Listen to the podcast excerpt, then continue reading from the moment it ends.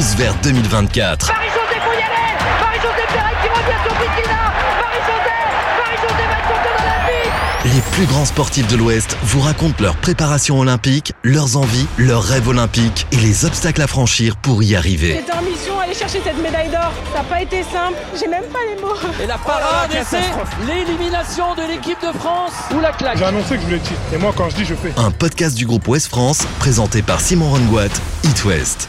Bonjour Gladys Lemoussu. Bonjour. Bienvenue dans ce podcast. On est au chaud, tranquillement installé dans le studio. J'ai le bonheur de recevoir au micro les sportifs de l'Ouest qui ont les JO de Paris 2024 dans le viseur. C'est un long chemin que l'on va faire tous ensemble jusqu'à ce grand rendez-vous. Comme Aloïse Rotornas qui t'a précédé dans le podcast, tu es déjà médaillée olympique. C'était en bronze à Rio en 2016. Tu as fait sixième à Tokyo euh, en 2021 dans cette même discipline du paratriathlon. Tu as 32 ans, septuple championne de France de paratriathlon, vice-championne d'Europe l'an dernier. Et tu me confirmes que tu comptes bien être du rendez-vous à Paris dans deux ans. Oui, je compte bien, ouais. Euh, je le disais, tu pratiques le paratriathlon. On va peut-être commencer euh, en expliquant à nos auditeurs quel est ton handicap et euh, qu'est-ce que ça change dans ta discipline? Alors mon handicap, euh, c'est de naissance, c'est une agénésie. Euh, en fait, euh, on va dire que j'ai une amputation en dessous du coude gauche, tout simplement. Dans ma discipline, ce qui va changer essentiellement, ça va être le côté, alors vélo, plus particulièrement dans le sens où il va y avoir une adaptation au niveau du guidon. Alors il y aura une prothèse, on va dire, que j'appelle haute pour pouvoir diriger, euh, que je puisse en fait enfoncer mon moignon dans cette petite prothèse, et une prothèse basse qui va, euh, celle-ci me permettre d'être en position aéro, euh, qui est vraiment, voilà, on a les coudes en fait sur le prolongateur et tête baissée et, et on fonce. Ça, c'est sur le vélo, parce que le triathlon, c'est du vélo, de la natation et de la course à pied. Sur la natation, Sur la nata- natation, ça change pas grand-chose. voilà, on n'a pas le droit aux prothèses, donc je nage avec un, un bras et demi. En vélo, ce que je viens de, dire, et puis en course à pied, ça change pareil, euh, rien du tout. Euh, on n'a pas le droit non plus à, d'accessoires euh, pour le moment, donc je fais comme tout le monde, je cours normalement. On va jeter un coup d'œil, Gladys, ensemble dans le rétro avant d'évoquer Paris 2024 et, la préparation de ces Jeux qui, qui arrivent. Quelle image tu gardes d'abord des Jeux paralympiques de Rio en 2016 Cette médaille de bronze, évidemment, donc quelle image te reste? L'image que j'ai et qui me reste en mémoire, c'est que du coup, je suis quatrième euh, alors qu'il reste 1,5 km de course à pied. Et j'ai cette image en fait que je double. épreuve finale hein, du, triathlon, on l'épreuve, rappelle Tout Ouais. à fait. Et en fait, j'ai cette image, euh, ben, je double la quatrième, enfin la troisième, lors euh, du passage de- des spectateurs, en fait, des tribunes. Et cette image, elle est énorme, en fait, parce que je me, jamais je me suis dit qu'un jour ça serait possible. Et j'étais pas attendue au tournant. Et, et c'est vrai que ça, cette image, elle est, elle est vraiment inoubliable. Tu la voyais comme une médaille qui courait devant toi et tu allais chercher cette médaille? Tu- Ben, tu, ça. tu- tu as réalisé hein, que la médaille était là quand tu euh, fais cette, euh, cette course finale? Pas spécialement parce que euh, j'étais tellement dans, euh, bah, dans, dans le jeu, quoi. Enfin, Tu savais que tu étais quatrième à ce moment-là? Je savais que j'étais quatrième. Quand je la double, je sais que je suis troisième, mais j'y crois pas. Donc en fait, je suis tellement concentrée sur mon effort que, que je pense pas à cette troisième place. Je me dis, Gladys, le but, c'est de voir euh, cette arche d'arrivée et de foncer. Donc ce que j'ai fait, et à l'arrivée, une belle médaille de bronze. Donc euh, ça fait vraiment plaisir. À quel moment tu réalises alors que tu es euh, médaillé des Jeux Olympiques? Eh ben, je réalise pas tout, tout à fait. Pas tout de suite sur non, la ligne Non? Pas tout à fait. C'est quand, euh, je pense que quand je suis sur le podium et que je vois cette petite breloque, enfin cette grosse breloque même, je me dis, oui, Gladys, tu l'as fait. Elle est où la médaille? Là, elle est à la maison, elle est au chaud, près de, de, de mon lit et je la garde euh, bien précieusement. Précieusement. Ouais, tu l'as montré à tout le monde, tout le monde la connaît depuis. Euh, il y a une Olympiade entre temps. Alors Tokyo, qui a été euh, 2020 puis 2021 à cause du, du Covid, euh, où tu fais une sixième place décevante. Quelques mois après, comment tu analyses cette course? Tu, tu voulais aller chercher une autre médaille, j'imagine? Alors le but, euh, je savais que c'était, ça allait être compliqué de décrocher une médaille, mais j'aspirais à mieux quand même. Euh, j'étais pas à mon niveau du tout. Alors il faut savoir que, que en amont, on était au Mont Fuji pour se préparer. J'étais vraiment en forme physique. Euh, je pense que j'avais vraiment des bonnes qualités. J'étais au meilleur de ma forme.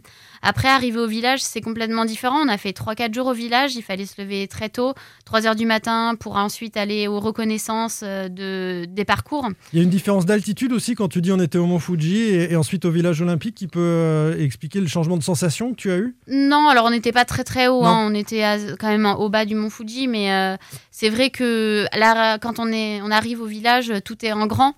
Euh, on se lève très tôt pour faire les recos et j'ai eu un petit coup de moins bien. En fait, euh, la veille, j'ai pas pu manger, m'alimenter. Euh, donc le lendemain, ça a été compliqué. Je savais, enfin, je pouvais rien avaler, donc je savais que ça allait être compliqué de base. mais voilà, J'étais même à me dire, bon Gladys, qu'est-ce que tu fais là? Enfin, prends même pas la course, t'as aucune force. Tu savais? Je savais. Au départ de la course que tu ferais pas un, truc de fou. Je savais d'avance. Après, euh, je me suis dit, Gladys, t'es là, il y en a qui aimeraient être à ta place. Donc, euh, vas-y, quel que soit le résultat, de toute façon, euh, tu t'es entraîné 5 ans pour le coup. voilà, tant pis, fais, fais, de ton mieux, même si tu sais que tu feras pas des merveilles. Donc, je prends part à la course, je fais une natation plutôt correcte. Et en vélo, bah, la chaleur a fait que c'est aussi écrasant et c'était très compliqué, bah, pas trop d'énergie. Donc, euh, je, m'efforce quand même de, finir. Et en course à pied, point de côté dès le départ pour 5 km. Et là, ça a été un peu à l'enfer. Ouais, c'est pas bon signe. Non, donc euh, on va dire qu'en natation, je sors euh, cinquième, je crois. C'est ça. Et je reste cinquième jusqu'à la partie pédestre. Et pendant la course à pied, une fille qui me bat force, enfin, de temps en temps, me double vers la fin. Et je me suis dit, Gladys, garde quand même une bonne image. Te dis pas que voilà, c'était nul. Euh, et j'ai cette image, en fait, euh, même si j'étais vraiment dans le dur, j'ai cette image des, Japonais. nous, on avait la chance d'avoir un peu de public quand même autour. Et euh, ces Japonais, en fait, qui, étaient avec leurs petites affiches, gambate, gambate, allez, allez, go, go, go. Et je me suis imprégnée de cette image forte, en fait, pour ne pas tout regretter finalement. Oui, garder cette, euh, cette, image des supporters japonais qui t'ont porté. Et puis, euh, allez, je parle de déception, euh, une sixième place au jeu, ça reste quand même une performance incroyable. Bon, évidemment. avant de, de, parler de la suite, puisque tu as vécu Rio et, et Tokyo, ces deux Olympiades sont complètement différentes. Le contexte Covid a, a, gâché un peu la fête olympique à, Tokyo. J'imagine que tu, tu fais le, le parallèle entre les deux. C'est sûr que. Là, je parle village olympique, je parle voilà esprit olympique euh, avec le public, le partage avec euh, les athlètes étrangers. En fait, c'est deux contextes euh, complètement différents et deux publics complètement différents. On va dire que les Brésiliens sont très bah, faits, on va dire, très expressifs, alors que les Japonais, de base, déjà, ils sont très introvertis et ils s'expriment pas tellement. Donc ça n'a pas aidé avec le Covid. Donc ça n'a pas aidé et puis on était vraiment euh, cadré euh, de A à Z. Euh, il y avait quelqu'un qui nous faisait qui, qui nous faisait traverser la route et puis un autre qui nous prenait en charge pour aller à l'autre endroit. c'était très strict. Vous étiez fliqué quasiment. C'était un peu ça. Après, franchement, c'est un public qui est quand même euh, top. Ils sont très respectueux. Et en fait, c'était vraiment changeant de Rio à Tokyo. Il y a eu le Covid, mais nous, on a eu la chance, comme je l'ai dit, bah, d'avoir un sport, on va dire, d'extérieur. Euh, c'est sûr, il y avait personne dans les tribunes, mais il y avait du monde sur le bord de la route, puisque bah, notre circuit, il était en dehors un peu de, la baie de Ubaina. Et, euh, et, du coup, c'était quand même assez sympa. Après J'attends euh, Paris 2024 euh, pour voir ce que ça va donner. Oui, on a hâte de, voir ça également. Euh, moi, j'ai vu une progression en termes de couverture médiatique, mais tu vas me dire ton ressenti et peut-être celui de tes proches, tes, tes amis qui ont, suivi ça depuis la France. Mais sur ce Tokyo 2021, on, a eu une belle exposition médiatique. On a plus entendu parler des Jeux paralympiques, à mon sens, que les précédentes Olympiades. Est-ce que c'est ton sentiment ou pas du tout? Si, si, c'est mon sentiment. Déjà, depuis Londres 2012, j'ai l'impression que ça a bien évolué. Rio, ça a été aussi aussi un petit peu euh, plus, encore euh, plus euh, publié, les réseaux, etc. Et encore plus Tokyo. malheureusement, ce qui empêche un peu de suivre, c'était le décalage horaire, que ce soit Rio, Tokyo. Ah, mais ça, ça marchait pour les valides aussi. Hein. Bah oui, mais après, concernant juste le paralympisme, c'est vrai qu'il y a une, un réel engouement, il y a du changement le regard aussi change. Hein. Euh, moi qui, qui suis née avec mon handicap, je vois aussi les, regards qui changent.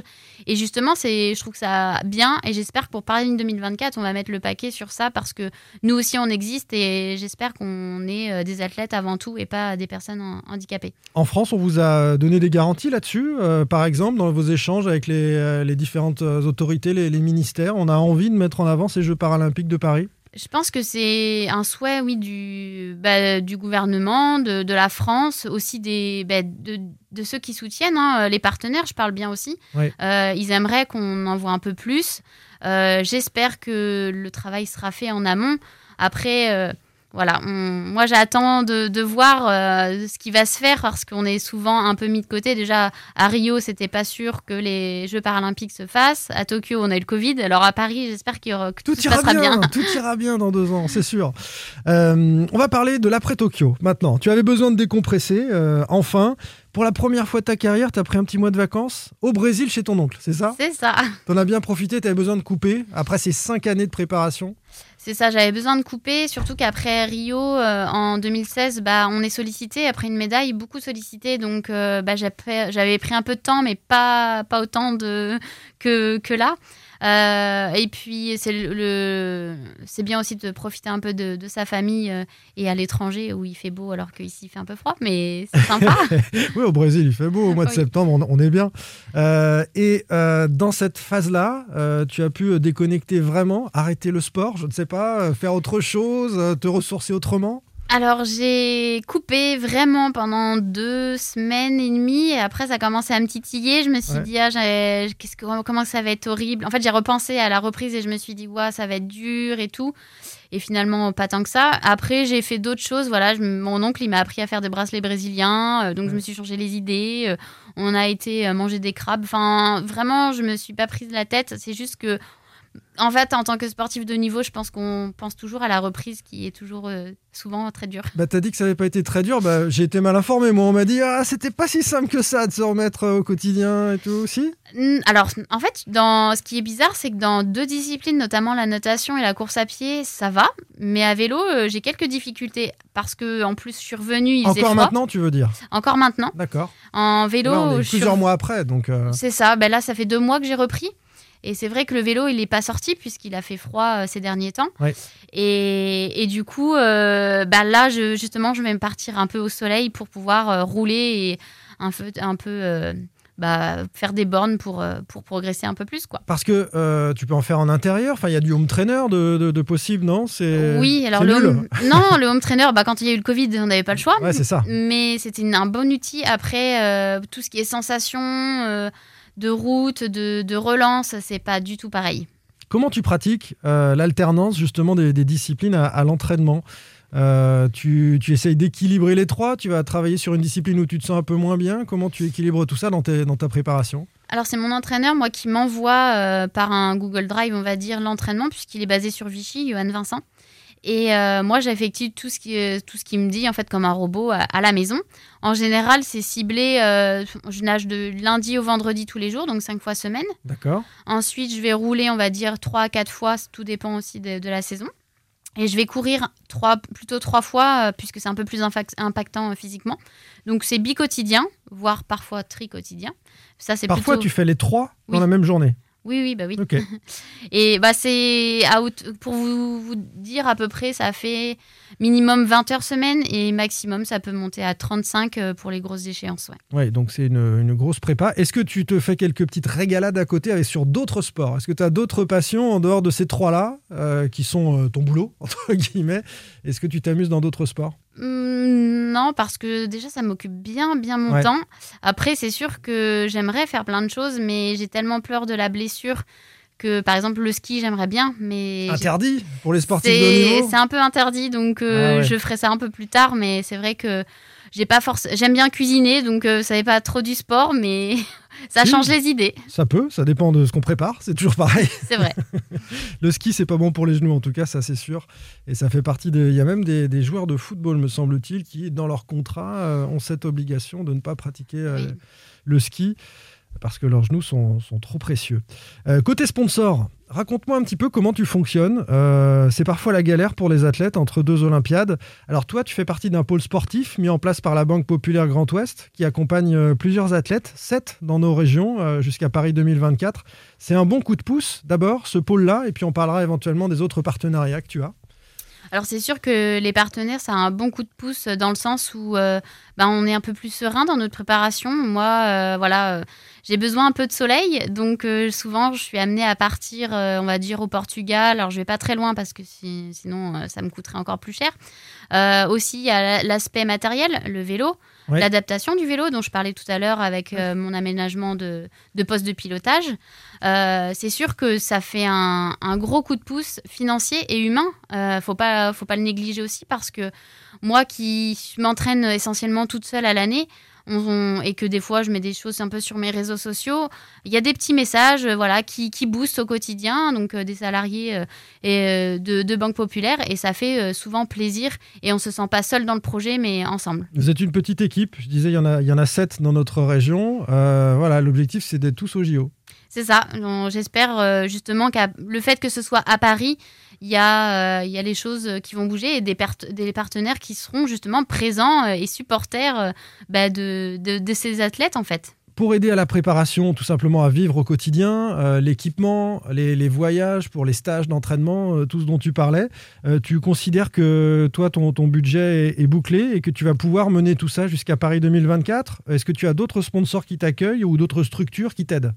Alors j'ai d'autres structures qui m'aident, notamment je suis sûre euh, j'ai un contrat avec euh, l'armée, le bataillon de Joinville, euh, qui m'accompagne jusqu'à 2024. Donc ça, c'est quelque chose de sûr. Alors on fait une parenthèse là-dessus. Mhm. le bataillon de Joinville, expliquons à, nos auditeurs, c'est un bataillon dans l'armée qui est réservé aux sportifs de haut niveau, c'est ça? Vous êtes combien? Vous vous retrouvez régulièrement?